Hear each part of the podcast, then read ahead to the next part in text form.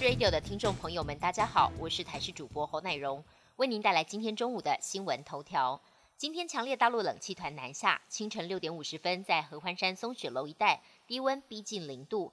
虽然还没有达到降雪的冰点，不过也因为水汽足够，下起了冰线。今天各地会越晚越冷，而这波冷空气将会一路影响到周日耶诞节。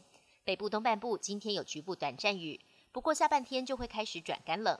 气象局预估，今天晚上中部以北及宜兰最低温会下探到十一度，南部以及花东也可能降到十四度。局部地区受到辐射冷却的影响，温度还会再更低。预估到了周五还会有另外一波更强的冷空气南下，周六日的清晨低温可能会达到寒流等级。强烈大陆冷气团南下，彰化地区出现日夜温差十度以上的变化。让彰化县田尾乡一处种植玉女小番茄的果园出现不少裂果，有近四成遭到寒害的袭击。农民感叹今年只能勒紧裤带过年了。不过云林的渔民倒是很开心，每一年冬至前后十天是野生乌鱼的捕捞旺季，搭上近日这波寒流南下，云林台子港传出捷报，船员个个面露喜色，研判接下来几天不出状况，还能持续丰收。日元从疫情爆发以来屡屡下跌，不少哈日族看准日元汇率走低，飞往日本疯狂血拼。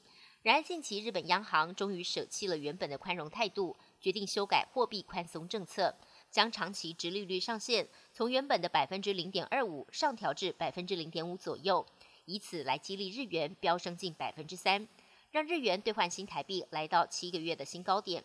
根据台银排告价格。日币兑换新台币现金汇价从原本的零点二二七四元来到零点二三五四元，等于若是想换十万元台币，将出现一万五千一百三十九日元的落差，硬生生少掉十五碗一兰拉面。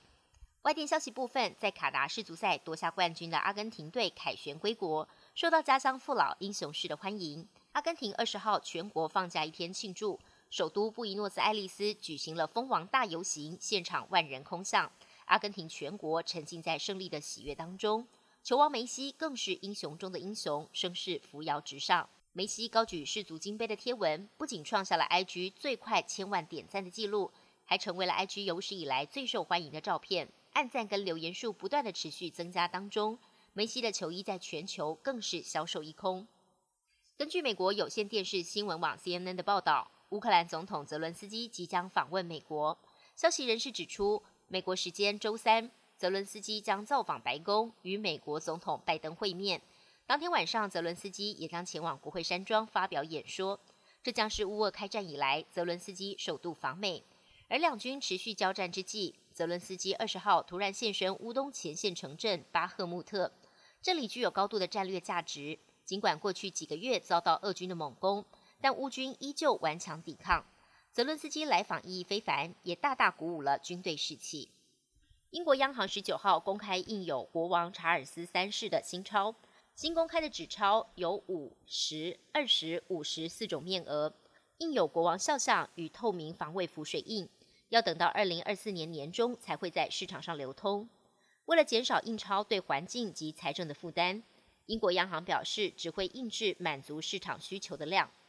印有已故女王伊丽莎白二世的纸钞，未来将会跟新钞同时在市面上流通。英国一九六零年才开始在货币上加上在位君主的肖像。查尔斯国王是有史以来首位出现在纸钞上的国王。本节新闻由台视新闻制作，感谢您的收听。